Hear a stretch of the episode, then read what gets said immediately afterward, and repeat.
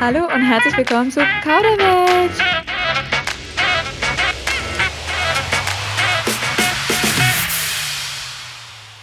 Wir sind Hanna und Kathi und dürfen euch zu unserer ersten Buchclub-Folge einladen. Yay!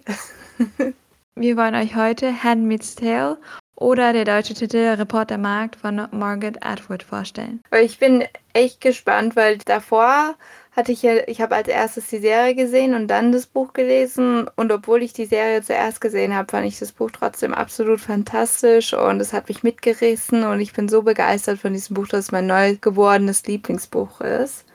Ich glaube, bei dir war es ja schon ziemlich lange dein Lieblingsbuch, oder Kathi? Ja, einer meiner Lieblingsbücher. Ich denke mal, das ist allerdings ein Buch, was ein bisschen tragischer ist. Es ist vielleicht nicht mein Go-To-Buch, wenn ich irgendwie lesen möchte und mich gut fühlen möchte. Dafür ist es, glaube ich, ein bisschen zu verstören.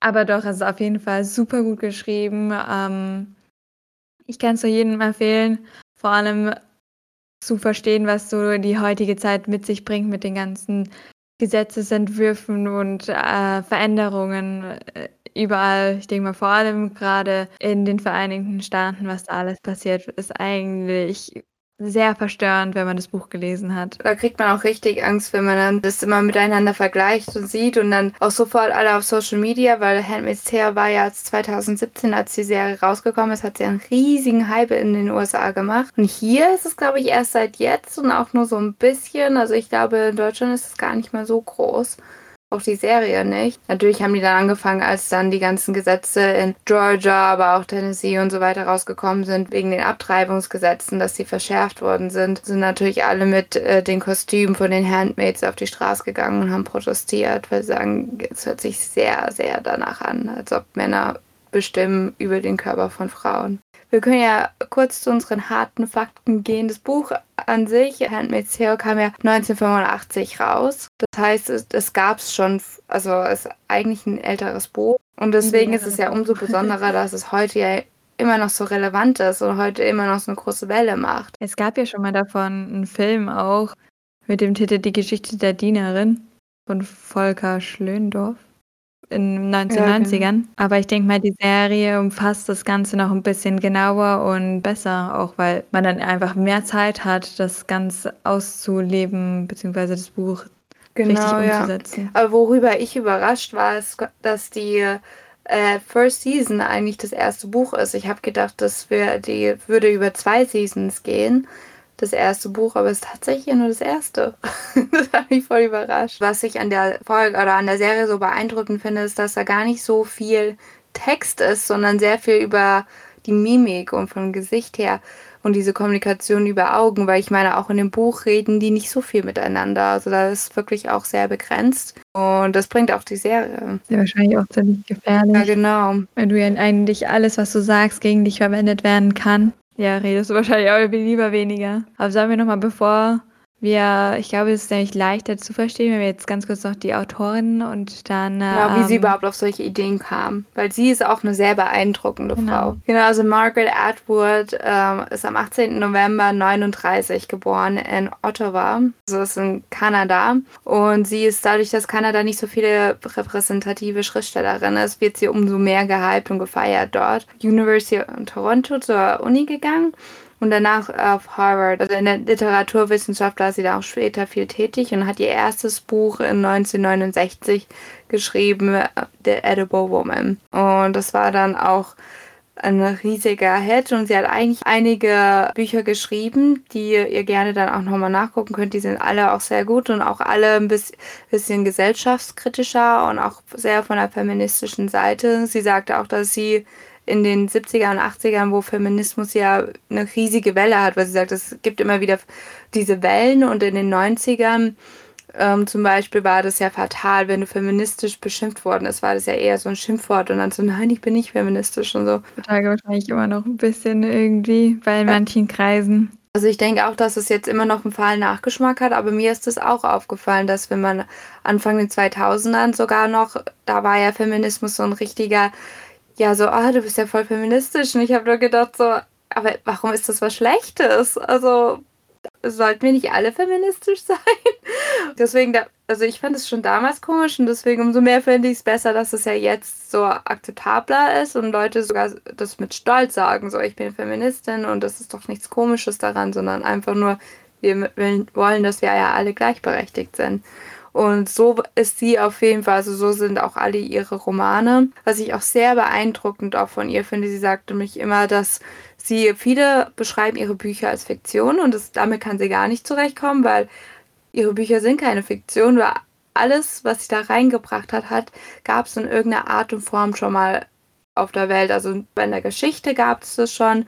Oder ähm, sie sagt auch, viele Sachen hat sie von, äh, von, von der Argentinien, äh, als sie da äh, die Regime gestürzt haben, aber auch von Iran gab es auch ein paar Sachen, die sie genommen hat oder auch sogar von, äh, von Deutschland, von der Nazi-Zeit, wie sie, sie war auch in äh, Ostdeutschland eine Zeit lang und hat da diese diese Stasi hat sie quasi auch übernommen und das wurde dann reingebracht in Herrn Mitzter. Also, dass sie so Elemente von der Geschichte alles da reingebracht hat und dass sie das immer voll erschreckend findet, wenn Leute ihre Sachen Fiktion nennen, weil so, nee, das gab's schon. Leute wurden so behandelt. Werden immer noch so behandelt zum Teil, ja. Genau. Und ähm, warum sie auch, weil sie gesagt hat, gerade sie als Kanadierin nimmt dann äh, bei Handmaid's Tale auch Amerika, wo ja äh, Gilead wird ja dann in Amerika gegründet oder das ehemalige Amerika. Warum sie das macht, das sagt sie auch, dass davor noch nie gegeben hat. Also in, in zum Beispiel Großbritannien, da gab es ja schon den, den Religionskrieg und nicht mehr in Deutschland ja sowieso. Und aber in Amerika gab es nur das Civil War und an sich noch keinen religiöseren Krieg an sich. Nur passiv-aggressiv ausgeführt, meinst du? genau, und man sieht es ja auch jetzt, diese, wenn man sagt jetzt die Republikaner gegen die Demokraten oder so, das ist ja auch, die Republikaner sind ja auch gründen das ja auch alles, dass die Abtreibung ja nicht sein kann, dass die Frau zu Hause sein muss und auf den Mann hören muss quasi. Und das ist ja so ein bisschen, ich meine, ich will denen jetzt auch keine Wörter in den Mund legen, aber das ist ja alles schon so mehr an die Bibel angehaucht da und sie zitieren auch mehr von der Bibel oder rechtfertigen ihre Entscheidungen ja auch mehr davon. Sie sagen, dass wahrscheinlich sowas eher jetzt dort passieren könnte als jetzt auch in Kanada, weil da gab es auch einen Krieg gegen äh, die Franzosen, wo die da auch gegen die rebelliert hatten. Gibt es, glaube ich, auch ein Zitat von ihr, um, ähm, was sie gesagt hat, uh, when fascism comes to America, it will come carrying a cross and draped in the stars and stripes. Also übersetzt, wenn Faschismus äh, nach Amerika kommt, dann wird es ein Kreuz und äh, wird in der Flagge eben kommen. Also dass man das als Nationalismus eher denken würde mit dem Kreuz, so ungefähr. Mhm. Ich glaube, wenn man das so heute betrachtet und sieht, was da passiert, ja, also könnte ich mir, also knock on wood, also heißt, hoffentlich passiert sowas niemals, aber Das, äh, man sieht schon jetzt irgendwo die Grundstruktur und auch was jetzt ja auch gerade dieses Jahr passiert ist, da sieht man schon Parallelen zu dem, was äh, da ist. Aber bevor wir jetzt tiefer eingehen, äh, glaube ich, sollten wir ganz kurz mal, worum äh, das Buch überhaupt geht, vorstellen. Dann können wir ja nochmal tiefer in die Übernahme von Gilead eingehen. Genau, bevor wir jetzt schon wieder so viel darüber reden und eigentlich gar nicht über das Buch geredet haben.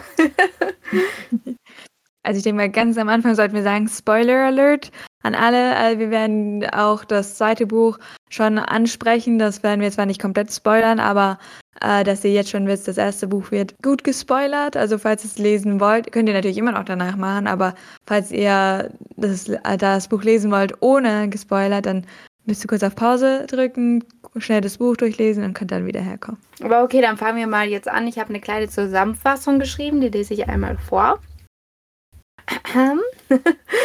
Die Vereinigten Staaten von Amerika in naher Zukunft. Nukleare Katastrophen haben bei vielen Menschen zu einer Sterilität geführt. Bei einem Staatsstreich durch die Söhne Jakob, eine christlich fundamentalisierte Gruppe, werden der Präsident und alle Mitglieder des Kongresses ermordet und die Verfassung außer Kraft gesetzt. Die Armee erklärt den Notstand, Zeitungen werden zensiert und Straßensperren eingerichtet.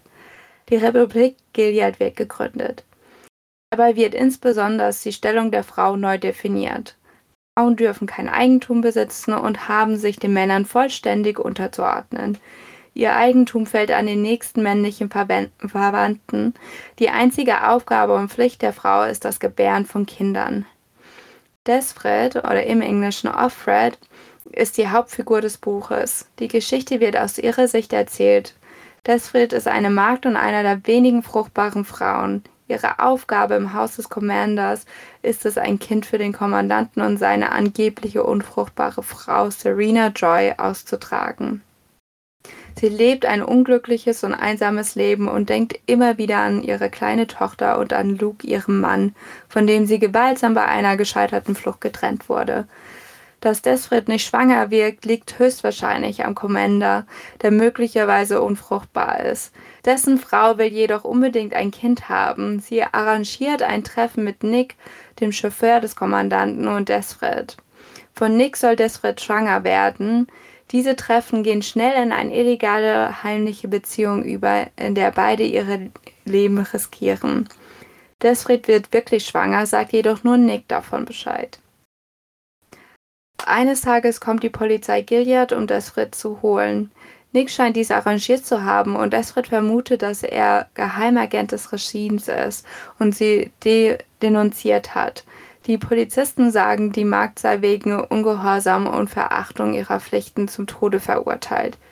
Nick teilt ihr mit, die Polizisten seien Mitglieder von Mayday, einer geheimen Widerstandsbewegung, die sie nach Kanada schmuggeln werden, wo Gilead sie nicht mehr erreichen kann. Desfred wird weggeführt, weder sie selbst noch der Leser wissen, wohin sie wirklich geht und was mit ihr später passieren soll. Der Anhang des Buches spielt zu einer späteren Zeit in einer Universitätsvorlesung. Der Professor hält eine Vorlesung zu dem Remort, äh, der Report der Markt. Dieser sei zusammengestellt worden aus Tonbandaufnahmen, die man gefunden habe.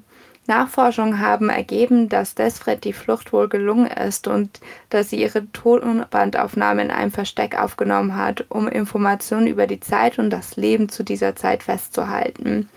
Ihr Werk scheint nicht der einzige Fund dieses Themas zu sein. Mehr lässt sich nach Auffassung der Professoren über das Verbleiben jedoch nicht sagen. Sehr schön. Ja, da, da ist eigentlich schon das meiste eigentlich drin, auch zum Teil von der Übernahme äh, der Gileads.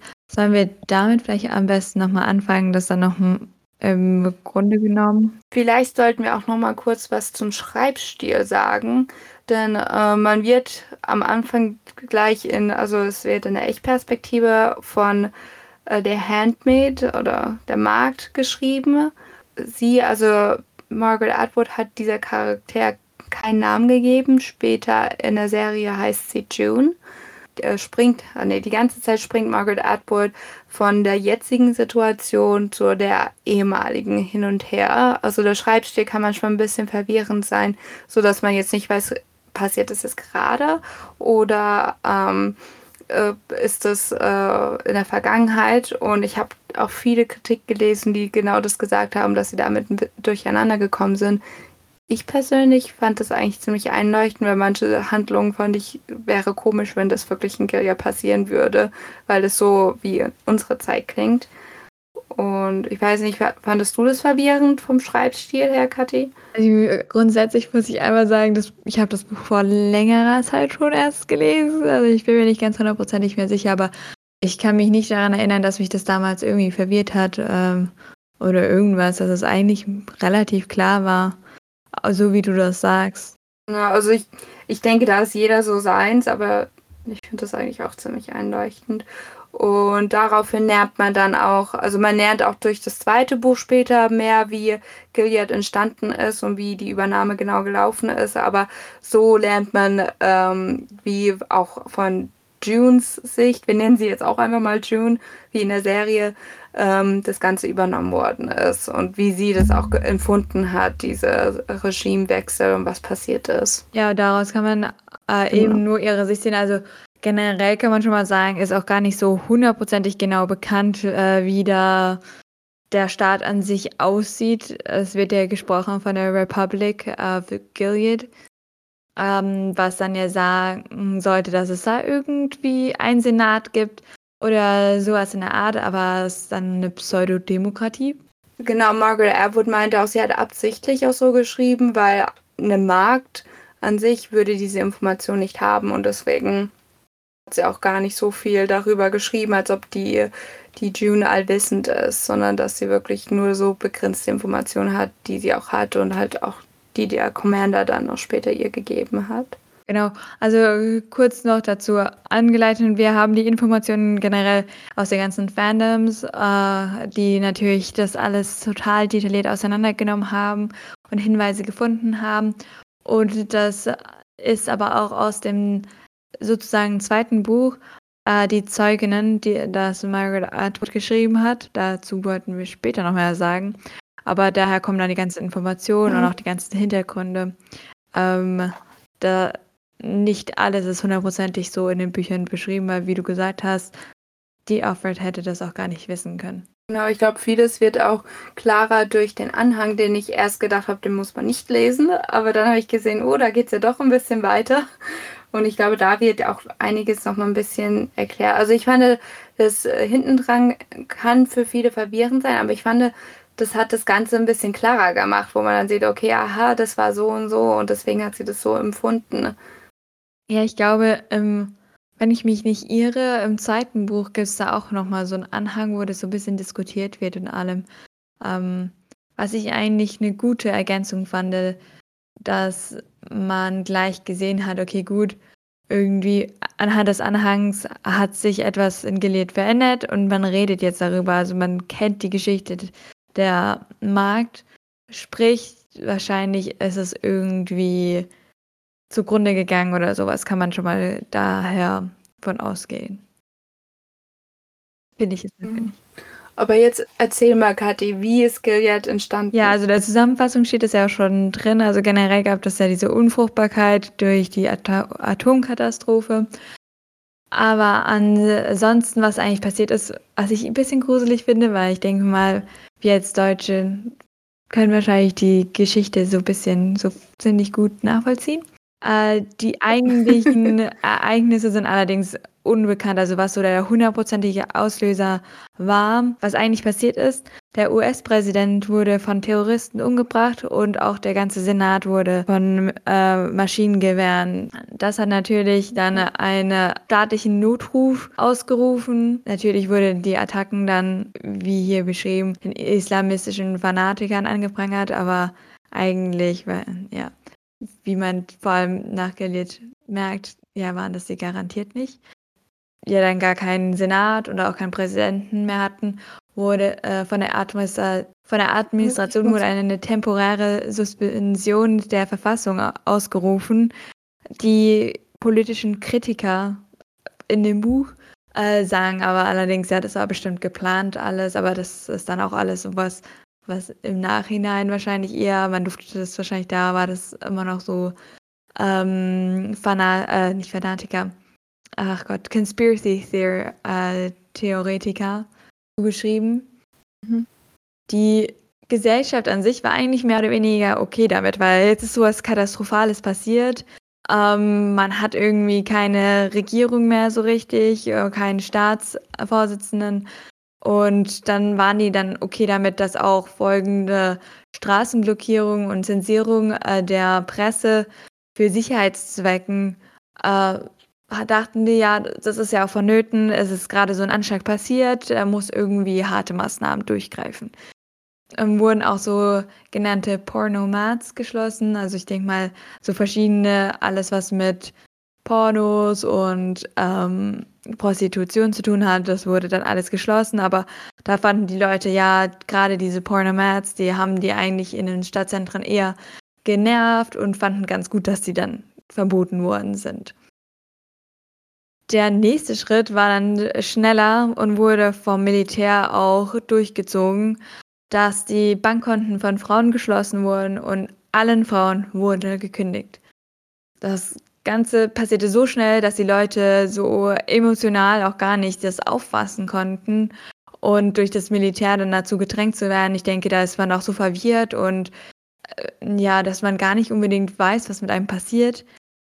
Die wenigen Demonstrationen, die dann äh, kamen, wurden vom Militär dann zerstört und die Leute waren im Nachhinein so beängstigt, dass sie sich gar nicht mehr getraut haben, irgendwas dagegen zu sagen.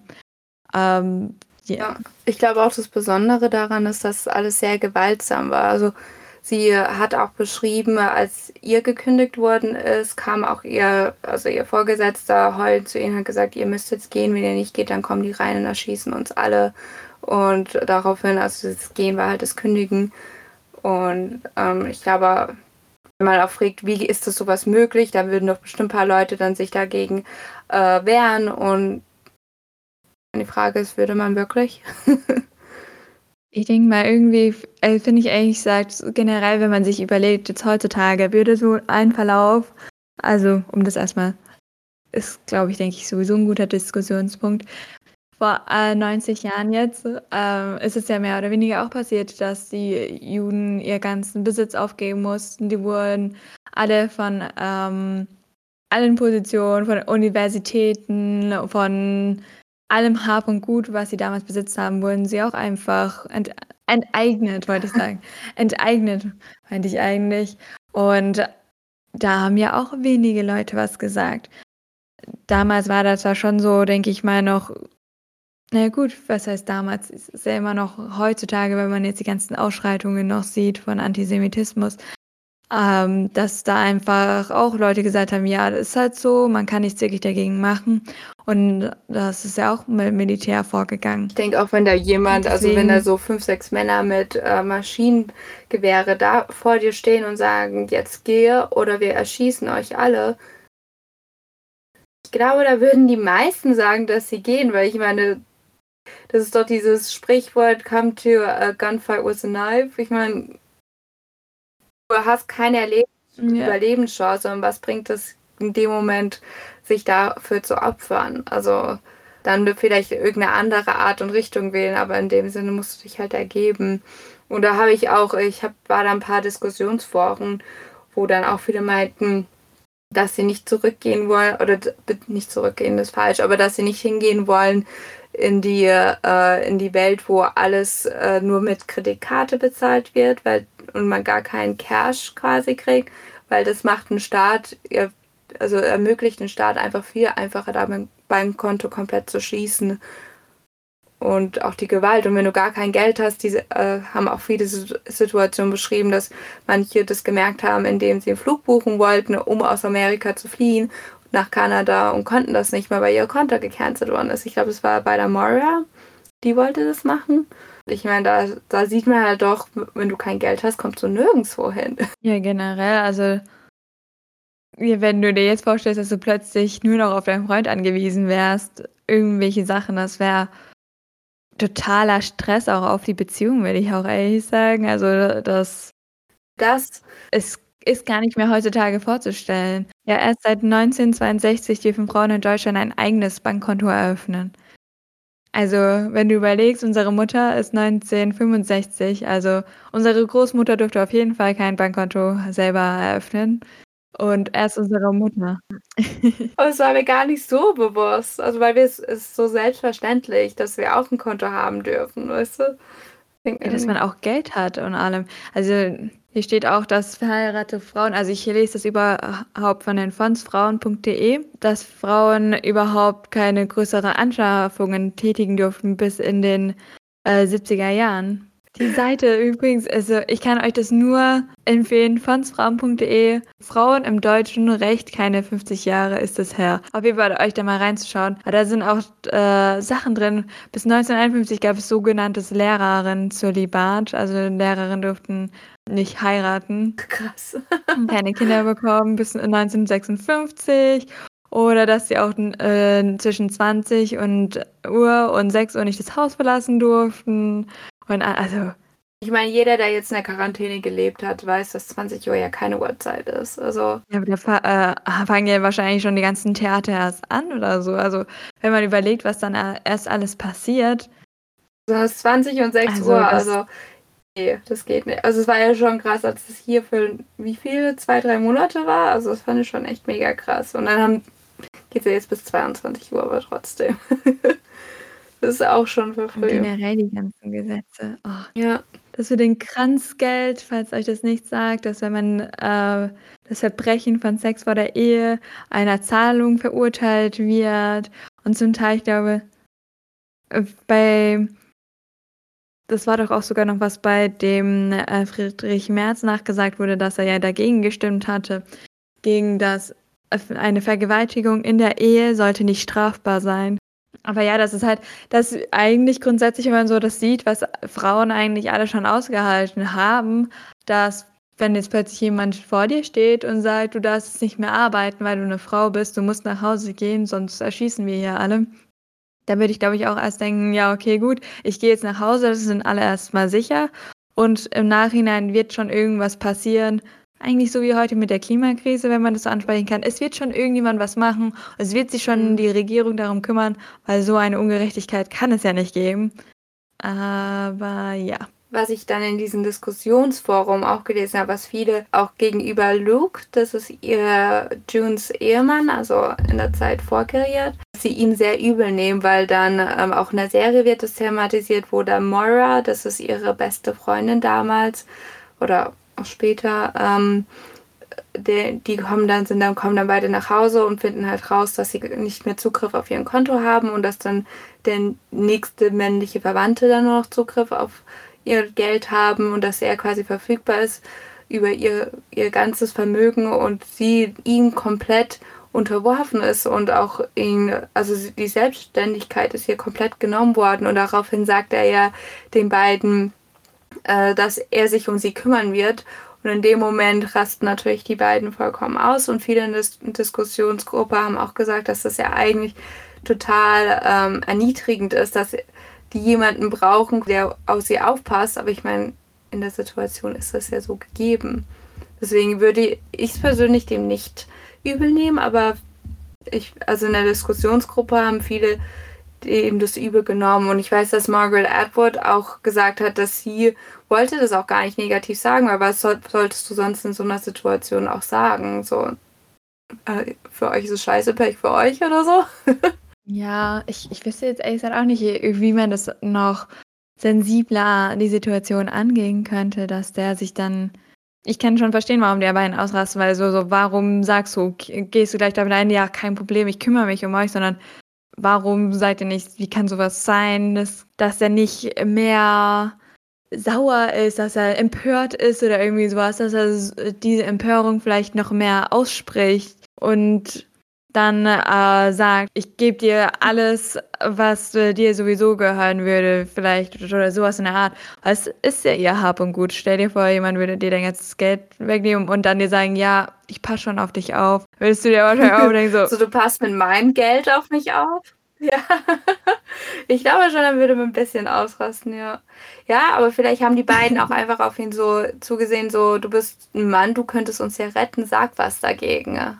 Ja du als Mann. Ja. ja, aber ist halt auch eigentlich heutzutage so ein bisschen das, vor allem zu der Zeit war das ja auch so, wenn Legislatur äh, durchgegangen ist, auch für Frauenrecht und so weiter, haben das im Endeffekt auch Männer entschieden. Da musst du das den durchgehen, den, noch kann nicht mehr reden. Da musst du das ja auch durch die dann in Kraft setzen lassen. Also bist du denen schon unterwürfig.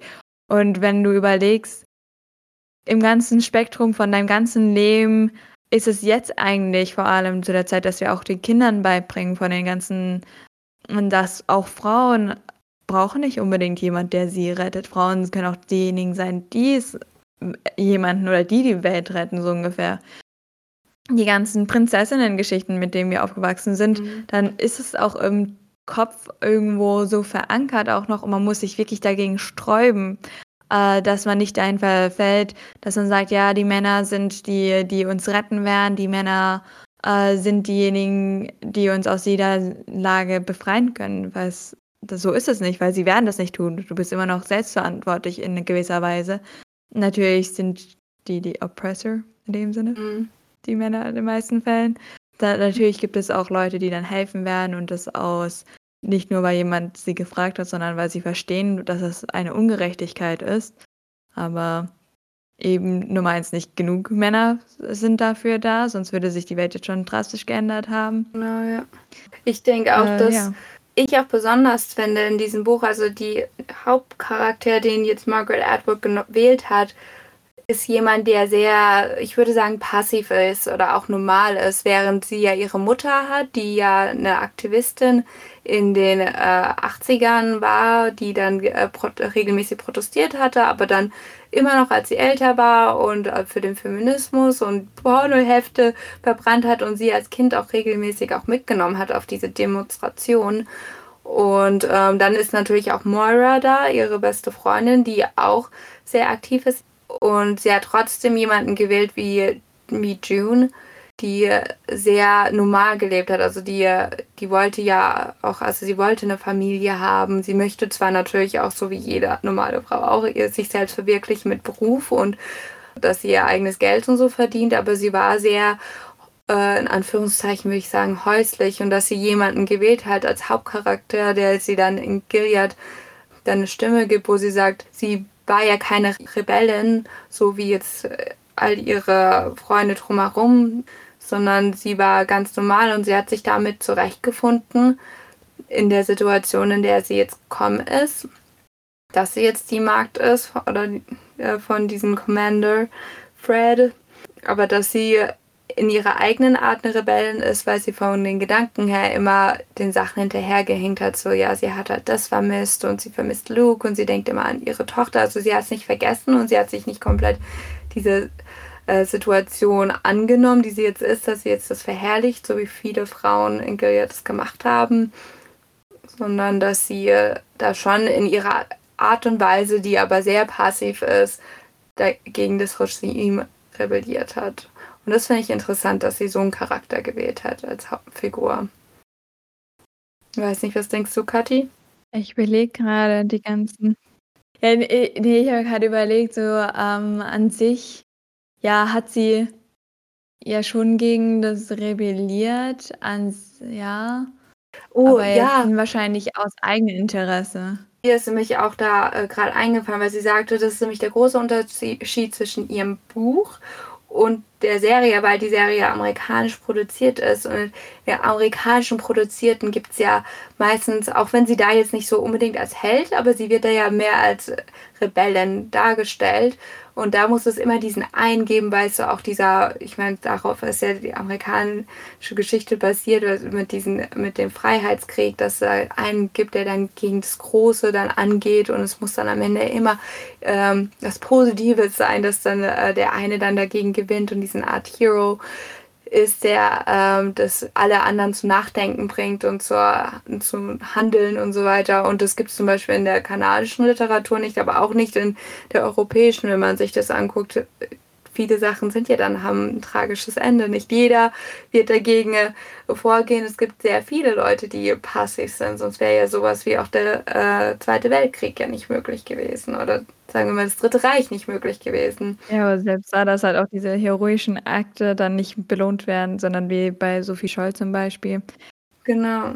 Das fand ich schön. Die hat sie nämlich erwähnt. Sie hat gesagt, ja, es gibt wenige Leute, wie auch bei der Weißen Rose. Also das hatte sie sogar erwähnt gehabt in einem Interview, dass ähm, es gibt wenige, die haben diese hero heroischen Taten gemacht, aber die, die Mehrheit der Gesellschaft halt nicht. Und dass sie deswegen auch die Seite zeigen wollte, aber auch zeigen wollte, dass obwohl du nichts Offensichtliches machst oder nichts Drastisches, dass du trotzdem in deiner eigenen Art und Weise. Ja, ja wahrscheinlich, also ich könnte mir das nur erklären, dass man darauf wartet, dass jemand anderes was macht, dass man schon denkt, warum ist es so, warum sind wir so in der Lage, aber ich bin nicht in der Lage dazu, was zu ändern. Und dann einige Leute denken, ja, ich habe, ich finde ja. eine Weise, wie ich es verändern kann, beziehungsweise das Gute wenigstens dazu was tue, also was Gutes tue, so gesagt. Besonders weil dieses, das kam dann auch wieder rein mit der Stasi, dass jeder quasi für äh, der Ei, also das ist quasi die Stasi nur in Gilead, arbeitet und du weißt nicht, wer ein Informant ist, deswegen sagst du so gut wie nichts zu irgendjemandem, sondern nur wirklich diese Hauptphrasen und ähm, aus dem Grund kannst du dich ja auch nicht kommunizieren, du kannst dich nicht zusammenschließen, du kannst nicht, du kannst dich nicht auch über irgendwas auskotzen, weil du weißt ja natürlich nicht, ob der dann das umdreht und dann irgendjemand informiert. Und daraufhin kannst du auch gar keine Beziehung zueinander, weil das wurde ja auch sehr verpönt, auch als Frauen, also die Ehefrauenposition, du solltest nicht wirklich befreundet sein mit den anderen Ehefrauen. Also dass jeder gefangen war in seiner Rolle an sich, auch wenn du auch als Handmaid oder als Magd gedacht hast, ja, die Ehefrau ist doch so viel besser, sie hat so viel mehr Macht, aber letztendlich war sie auch gefangen in ihrer eigenen Rolle und genauso wie der Commander ja letztendlich auch. Ja, wo ich glaube, da sind da noch diese Unterscheidungen. Das habe ich nämlich auch gelesen. Die Leute, die das ganze Regime gestürzt haben, also die Söhne äh, Jakobs, die haben eine eher faschistische Übernahme ja vollbracht, weil obwohl das aufgrund der Religion basiert war, das basierte übrigens auf The Hill of Testimonies von der Bibel, also von der christlichen Bibel. So, Shoutout. Mhm. Nein, eigentlich nicht. Aber das ist, äh, das sozusagen repräsentieren wollten, dass alle in diesem Regime die Regeln gebrochen haben. Dass es für die immer eine Ausnahme gab und das ist ja selbst für in der nationalsozialistischen Zeit in Deutschland war das ja meist so, dass auch wenn äh, die meinten, das ist alles schlecht, dass sie trotzdem die Regeln gebrochen haben und gemacht haben, was sie wollen, dass es eigentlich nur eine Machtübernahme war und nicht wirklich Durchsetzung der Ideale. Also, und deswegen hat sie übrigens auch das mit, dem, mit der Religion generell angenommen, äh, mitgelehrt, weil in der, im Zentrum der nationalen Identität der Vereinigten Staaten ist Religion immer noch groß geschrieben. Wenn man schaut, wo die Bibel alles vertreten ist, welche Gesetze erlassen werden, basieren die ziemlich viel auf den äh, Schriften der Bibel, beziehungsweise den, den Gesetzen. Ja, Gesetzen, zehn Gebote. Schriften. ja, so in der Richtung auf, auf den Schriften.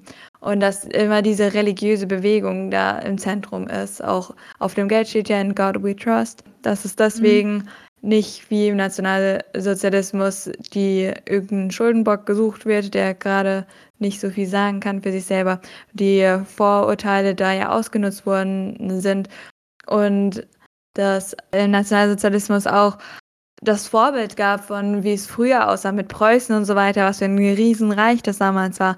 Und es war ja auch das Vorbild von Hitler in dem Sinne, dass es wieder so ein starkes Reich wird zum Glück ist es ja auch gescheitert. Zum Glück, ja.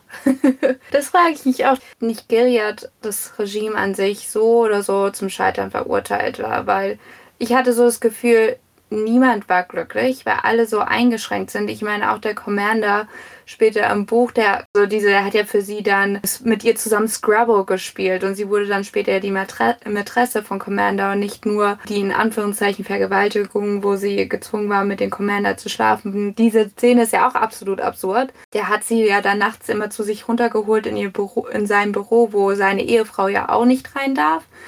Und deswegen war das dann überhaupt möglich und hat dann mit ihr abends Scrabble gespielt oder hat ihr Zeitschriften gegeben. Oder später hat er sie in eine, was war das, ein Casino oder Bar mäßig äh, mit eingeschränkt, was geheim war, wo er sagte, es wurde speziell, ich glaube, es war ein ehemaliges Hotel, wurde umgebaut. Prostitutionsring, Casino, ja.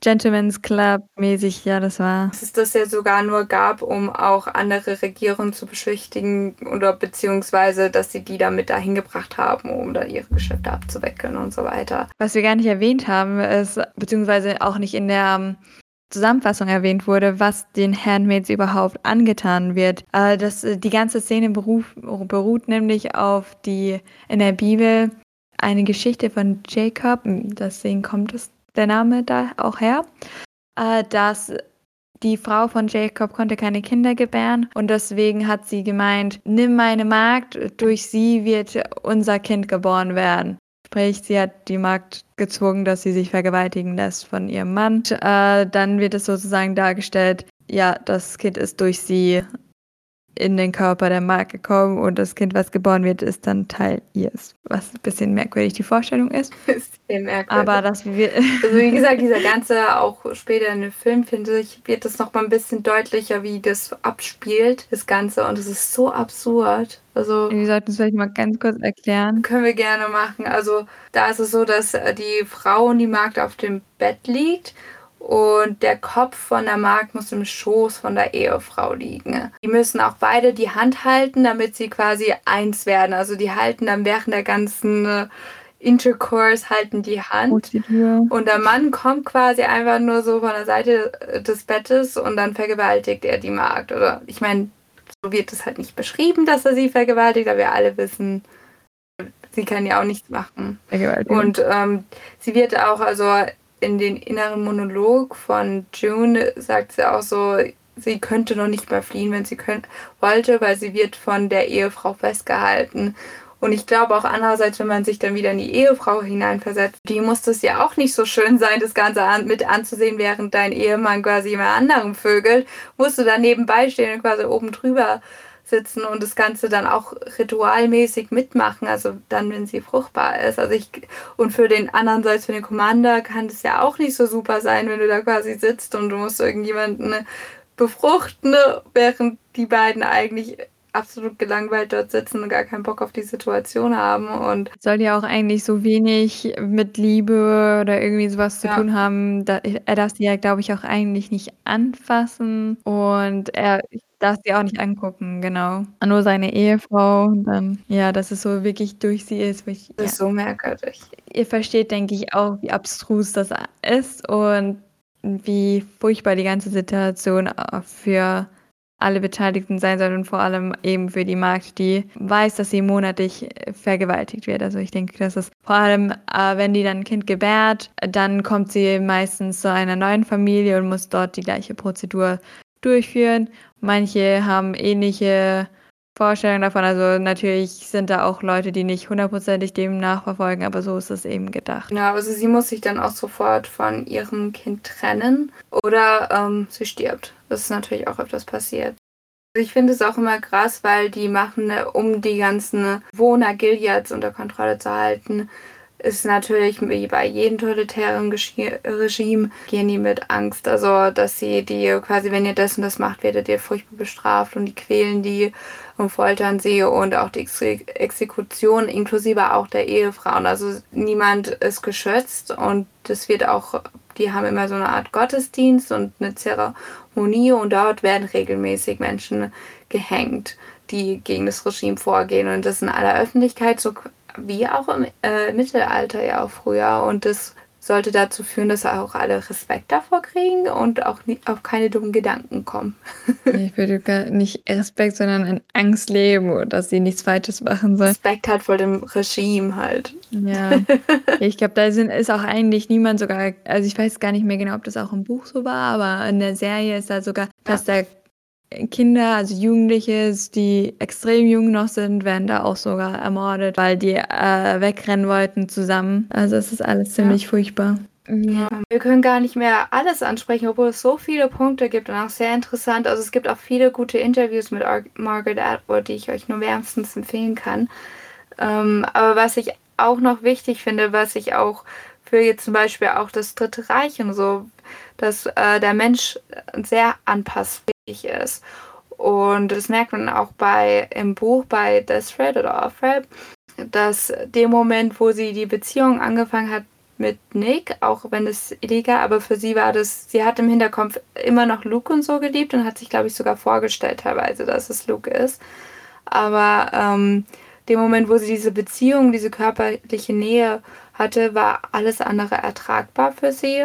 Einkaufspartnerin, die sie da hatte, die war Teil von einer Untergrundsrebellion, die speziell Mägde äh, nach Kanada geschmuggelt hat, aber auch in alle möglichen Sachen. Genau, und die wollte eigentlich Offred immer dazu bringen, dadurch, dass sie ja die Möglichkeit hatte, ins Büro zu kommen von den Commander, oder zumindest da wollte sie immer Informationen.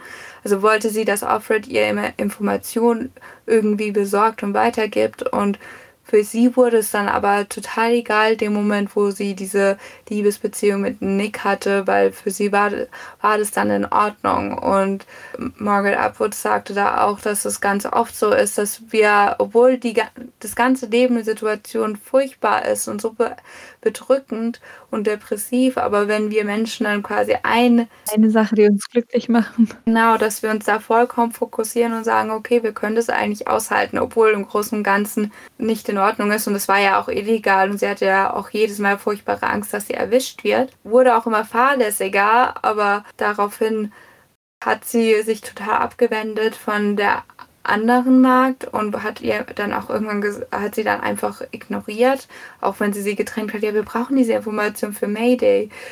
Hat sie die komplett ignoriert, weil sie gesagt hat, ist doch alles okay und ich muss mich jetzt nicht unnötig noch stressen wegen irgendwas anderem. Ich habe doch hier was Gutes. Und dabei hat sie auch vergessen, es geht ja nicht nur um sie, sondern dieses Mayday funktioniert ja auch nur, wenn mehrere zusammenkommen und wenn Informationen von allen anderen Richtungen kommen, also dazukommen. Große Ganze geht es ja dann eher. Genau, obwohl sie nie was gesagt hat. Also sie hat nie an Nick oder sowas verpetzt, weil sie hat immer gedacht, dass der äh, Nick Teil der Ei ist, also schräg schräg Stasi. ähm, hat sie das vermutet, deswegen hat sie ihm nie was davon erzählt.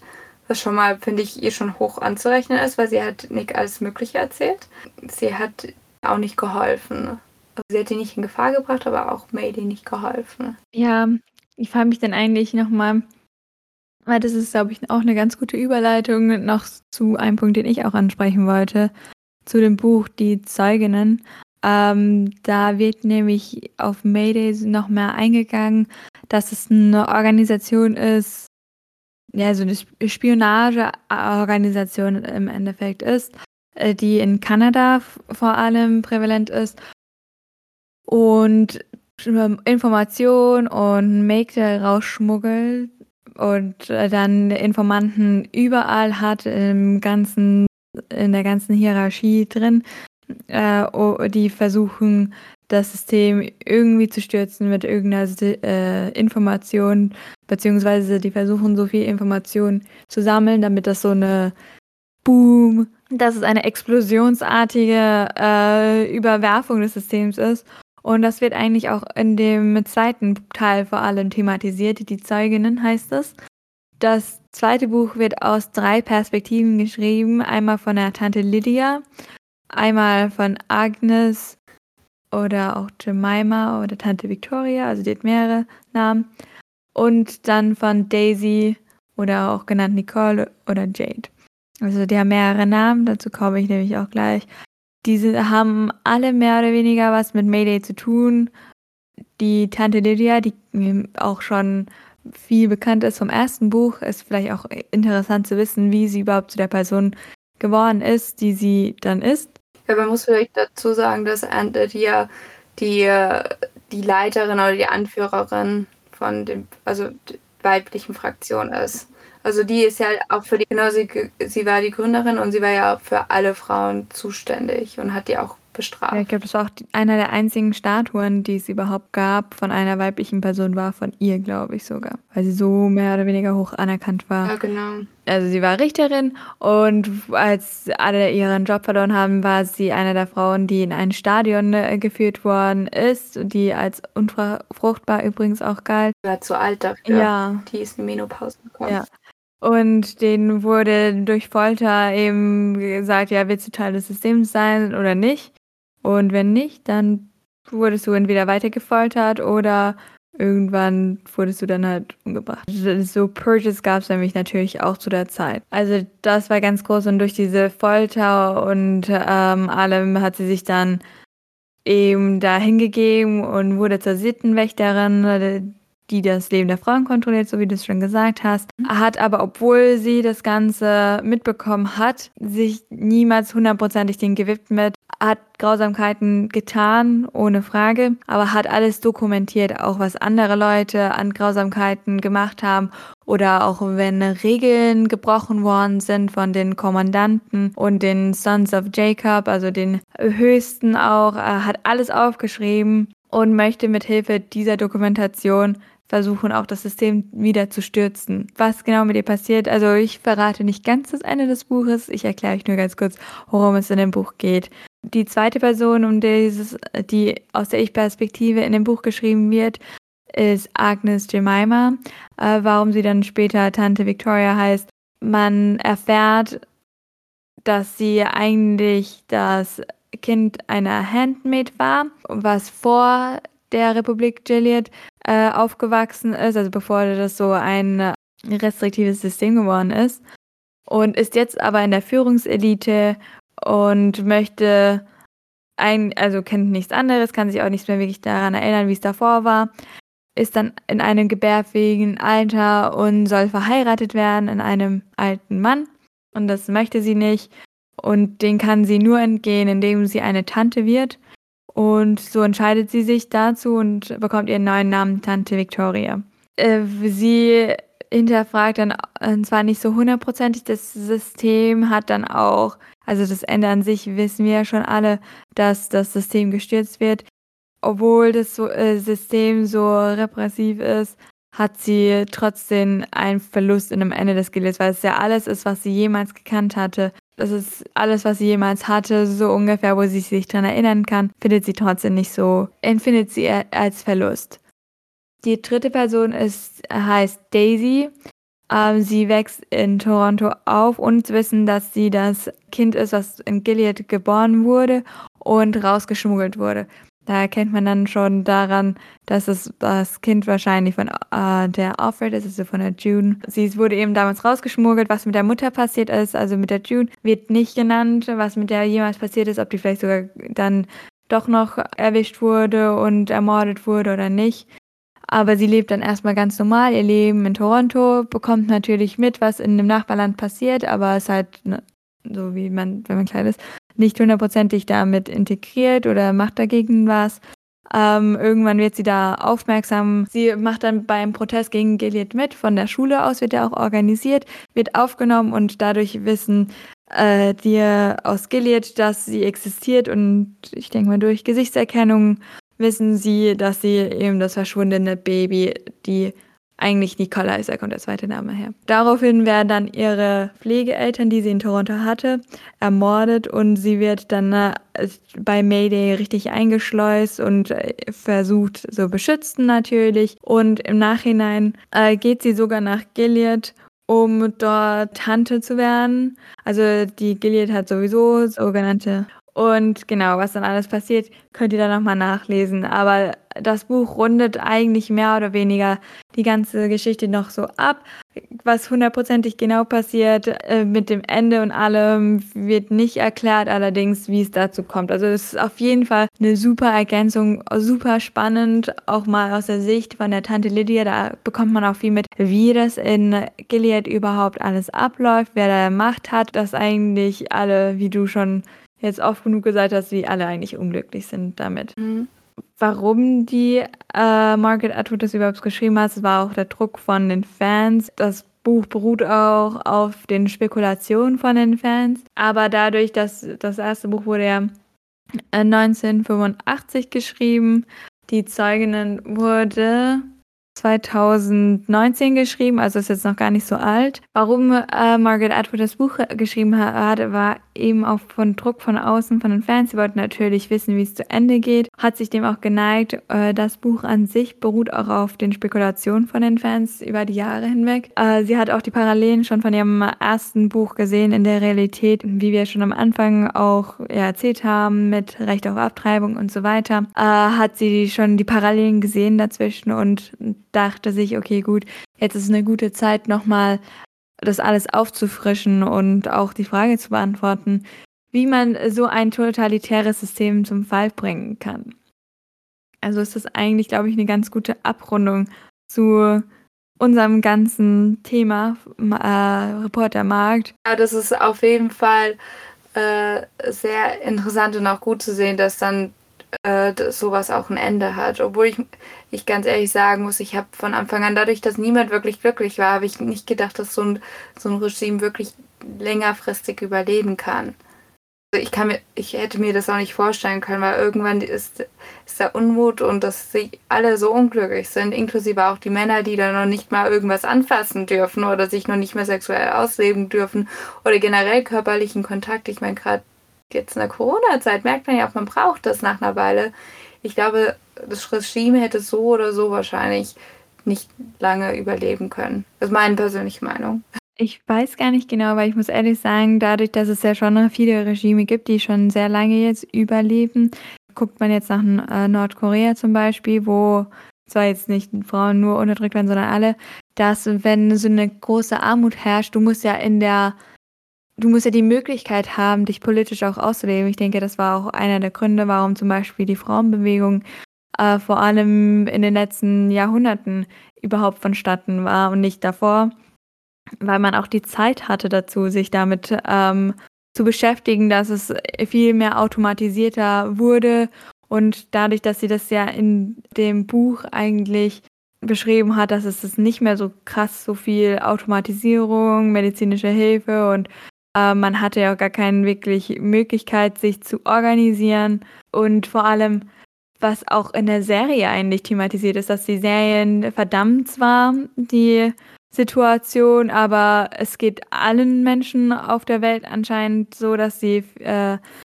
Fruchtbarkeit zurückgegangen ist. Und im Endeffekt, wenn man das sieht heutzutage, ist es auch, dass Frauen unfruchtbarer sind. Zwar, ich denke jetzt nicht in so drastischen Maßnahmen, aber das. Geht die Unfruchtbarkeit zurück oder die, die Situation? Weil, was ich jetzt auch von äh, New York Times gelesen habe, ist, dass die verbieten jetzt die Abortion. Also Texas hat ja jetzt auch gerade diese Woche neue Regelungen gesetzt, mhm. dass ab den, ich glaube, ab sechs Wochen. Heartbeat so ähm, darf ja. man nicht mehr abtreiben. Und die sagen, es kann ja nicht sein, dass sie das verbieten, weil sie natürlich die Geburtenraten steigern wollen, weil die Frauen gehen ja mehr und mehr an Universitäten. Das heißt, sie kriegen später Kinder, wenn sie überhaupt Kinder kriegen.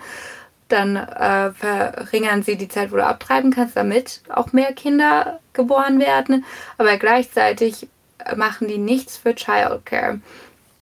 Das heißt, äh, wenn eine Frau, äh, wenn sie ein Kind kriegt, fällt es automatisch flach, dass sie ähm, arbeiten geht, dass sie vielleicht, äh, dass sowas wie Childcare wie Kita-Plätze oder sonst irgendwas geschaffen wird. Healthcare wird nicht geschaffen. Ich habe jetzt wurde mir erst bewusst, alleine wenn du in Amerika ein Kind kriegst, im Krankenhaus kostet es 10.000 Euro, äh, Dollar.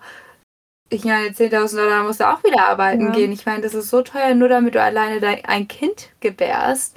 Und äh, dass sie das so nicht mal, also sie nehmen alles weg, die Möglichkeit, das, aber sie geben nichts zurück, indem dass sie Frauen ermöglichen oder es einfacher machen, einfach Kinder zu kriegen und dann vielleicht auch normal dann ihr Leben weiterleben und nicht normal, aber dass sie, ähm, dass die Frauen eigentlich durch eine Geburt so auch noch die Möglichkeit haben, äh, Karriere zu machen genau, und äh, eine Bildung zu bekommen. Dass die Frauen quasi wählen müssen zwischen Familie oder Kind, weil die in keinster Weise unterstützt werden.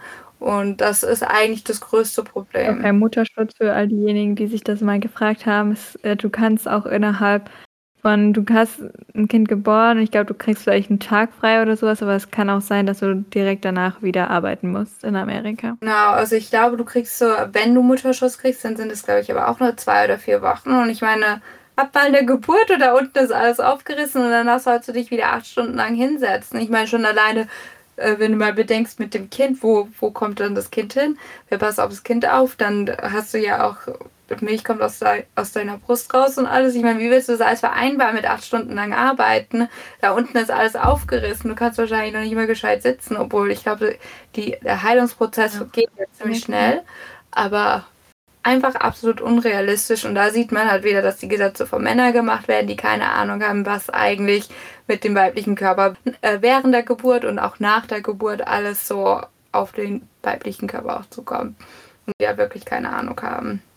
Auch keine Rücksicht nehmen. Ja, gut, das hat, glaube ich, damit vor allem, ja, ich würde gerade sagen, es hat eigentlich eher damit was zu tun, dass sie irgendwelche Gesetze einführen wollen. Die haben ja auch gesagt, das heißt nicht, dass die Zahl der Abtreibungen runtergehen wird. Es wird einfach nur der Zahl der legalen Abtreibungen runtergehen und mehr Tode dadurch verursacht werden. Und die Elite wird immer einen Weg finden, abzutreiben, wird immer irgendwo hinfliegen können oder irgendwie sowas.